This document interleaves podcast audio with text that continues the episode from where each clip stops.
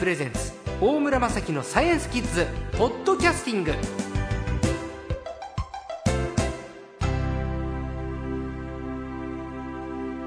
さあ今週の最高はフリージャーナリストの西田宗近さんですこんばんははい、こんばんは。よろしくお願いいたします。西田さんは福井県のご出身で、えー IT や先端技術で第一人者のフリージャーナリストということで、まあ、とてもその今のあの情報社会の先駆者みたいな方なんですよね。だといいんですけどね。講談社から顧客を売り場に直送するビッグデータがお金に変わる仕組みというちょっと難しいタイトルの本も出されているんですけれど、そうですね。今日のテーマはビッグデータはい。ビッグダディはね有名ですけどね。はい。ビッグデータってうん簡単に言うと何ですか？ものすごく簡単に言うと、大きなデータ、それ以上そのまんま、まんまなんですけども、僕たちがええ。日常的に暮らしてると、例えばですね、はい。お店に数千件で、あの、お品物があると、うん。で、そうすると数千件分の名前と値段があるわけで、これデータですよね。スーパーに行くとスーパーに行くとあります。でも、本当は僕たちがスマートフォンであるとかを持ち歩き始めると、はもっと桁の違う大量のデータがネットの中に蓄えられることになるんですね。で、それを分析すると、僕らがどういうふうにえー行動しているかであるとか、次どんなことがしたいかであるとか、どんな商品を求めてるかであるとか、そういうことが読めるようになってくる。で、その読むためのデータを集めて、えー分析するビジネスのことをビッグデータと一般には言います。この場合はスーパーの商品ラーメンがいくらとか枝豆がいくらとかそういうものではなくて、うん。僕らの行動そのものがデータ化されてはい。ビジネスに使われるということですか、そうですね。すごく単簡単に言うと、はい。あの、今のスマートフォン、はい。えっ、と、振動のうん。を感知するセンサーがついているので、はい。持って歩いてると、1日に何歩歩いたかとか、うん。えーもしくはどのぐらい走ったかとかってわかるんですね。はい。で、例えば1日1万歩歩いたとしましょう。はい。でも、歩いた場所もあるわけですね。今、はい GPS ついてますから、うんどの辺歩いたかもわかります。うんそうすると、何分に、どこにいたか全部わかる。そうすると、1万歩歩いたデータから、実際にはその人がどういうところに行ったかだとか、どのぐらい止まったかだとかっていうデータがくくっつくことになるので、1日あたり数万件のデータが集まることになるんですね。で、スマートフォンが日本国内だけでも大体2000万台ぐらいありますかね。はい2000万台くらいあることになるので、2000万台かけることの2万。はいっていうことと、それだけで4億。うん。件のデータになりますよね。で、それが毎日毎日さ蓄積されることになるので、ん一月だけで1兆とか、うん。そのぐらいのデータが集まることになる。そうすると、例えば、えーひ昼間の12時に、はい。この駅前にいる人ははい。どっちに行くかとか、はい。どんなものを欲しがってるかだとか、そういうことが分かってくるようになるんですね。じゃあ例えば僕が浜松町の駅に行ったはい。山手線の内回りか外回りどちらに乗るか、うん。キオスクで何を買うかうん。立ち食いそばを食べるかとか。そうです。あるいはモノレールに乗って羽田まで行くかとか、はい。それ全部じゃ分かるわけです。あ分。かる。例えば、えっ、と、朝、うん。えっ、と、東京の離れたところから来た人が、はい。一番最初に飲むのがコーヒーなのか、うん。それとも、例えば、えーコーンスープなのか、うん。そういうことから、じゃあ、コーンスープを朝に飲んだ人は昼何人飲むかとか、そういうことも全部分析できるようになるんですね。えちょっと待って。じゃあ僕が札幌から東京着いた。で浜松町でハンバーガー屋さんに入った。で頼んだハンバーガーの種類もデータとして分かるんですか？わまあ、ある程度わかります。それで、例えば携帯電話でええ。お金払えますよね。はい。携帯電話でお金払うと、え。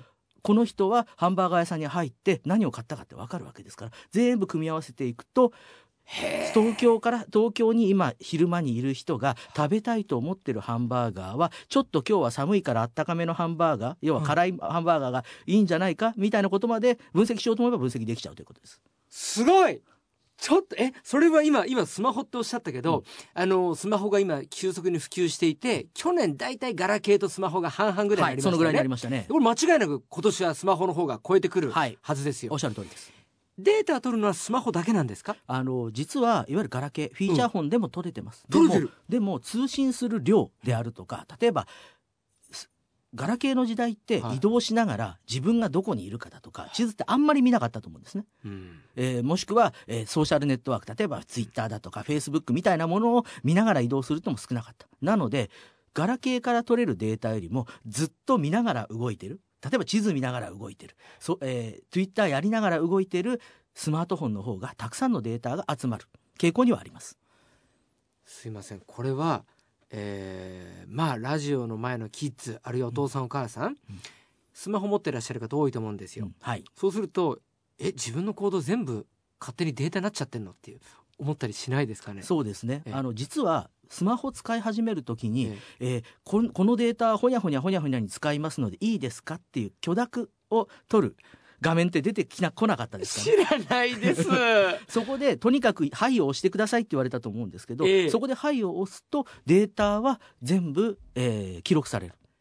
あ初期設定の段階そうでです。はい。そういう文言があるんですね、はい。まあであったわけですね。そうそう。でも逆に言うと、ええ。マイナスのことばっかりじゃなくて、うん。そのために僕らは例えば、えー次電車が今混んでますと。はい。電車が遅れていくのであなたはこっちのルートに行った方がいいですよっていうことを教えてくれたりだとか、えー、とメールをタダで使えたりだとか、うん。もしくは、えー例えば、えーこの本を買ってる人は他にもこの本を買っているのでどうですかだとか自分に対してプラスの情報もくれるわけですね。自分のプライバシーをお金みたいに人にあげる代わりに自分に対して利便性も返してくれる。うんそれが、えー、とスマートフォンになってから現れた、えービッグデータっていうものの一つの本質なんですね。なるほど SNS ってさっきおっしゃってましたけど、はい例えば今流行ってる LINE うん、今 LINE 若い子みんなやってるじゃないですかますね。はい。あれもやっぱりビッグデータの一つと考えていいわけですか？そうですね。あの会話してる内容そのものは分析してないと思います。えでも例えば10代の子がどんな、はいえー例えばスタンプをたくさん使ってるかであるとか。はあどこでたくさん喋ってるかであるとかそういった情報は集計されてあ。例えば10代の子がどんなキャラクターが好きかとか、え10代の子が集まってる場所がどこかだとかそういったことは当然他のビジネスに当然活かせるわけですよね。ほう。物はじゃあ次何売れるかっていうのを読むためには10代の子が何が欲しいか何が好きかっていう情報がみんな欲しいわけですよ。はあ。でそれにはうん。一つの方法として LINE みたいなものを使っただで使ってもらって、でもどこにいるかうん。どこに行ってるかどんなものスタンプを使ってるかというようなことが情報として手に入ることが重要なんですね。ほうほう。あとはツイッターやフェイスブック、はい。うんこのあたりはやっぱり同じような、同じですね。例えばえー、とテレビ番組、はい。テレビ番組のスポンサーをしている人が今テレビ番組見ている人の中で、はい。このテレビ番組についてツイッターでつぶやいている人うん。がどんな話をしてるか。面白いって言ってくれくれてればいいけどつまんないって言ってくれてるかもしれない。うん。その時にどっちの話をたくさんしてるかであるとか、他のチャンネルの番組に比べてどんな風な反応をしているか、面白いって言ってるのか、ここがいいって言ってるのか、そういうことを分析するためにも使ってたりするんですね。でもそれっていいいいとか悪いっていうのは、うん。アナログ的なね、はい。あの人間うがん。読まなければ評価にならないわけですか、いや、ところがですね、人間の言葉って大体決まっているので、え例えば、これ面白いって書いてあったら、これプラスです。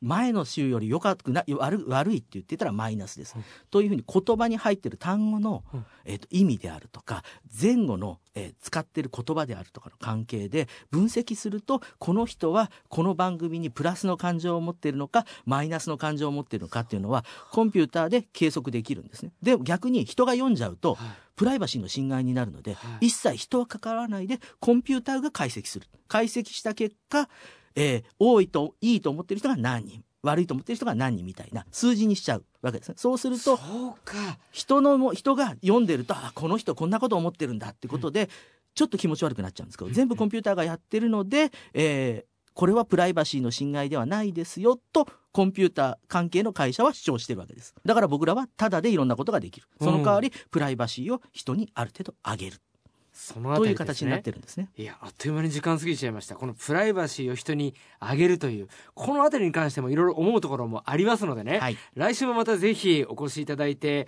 より詳しい話を伺いたいと思います。はい、よろしくお願いします。はい。今週の最高はフリージャーナリストの西田宗近さんでした。どうもありがとうございました。どうもありがとうございました。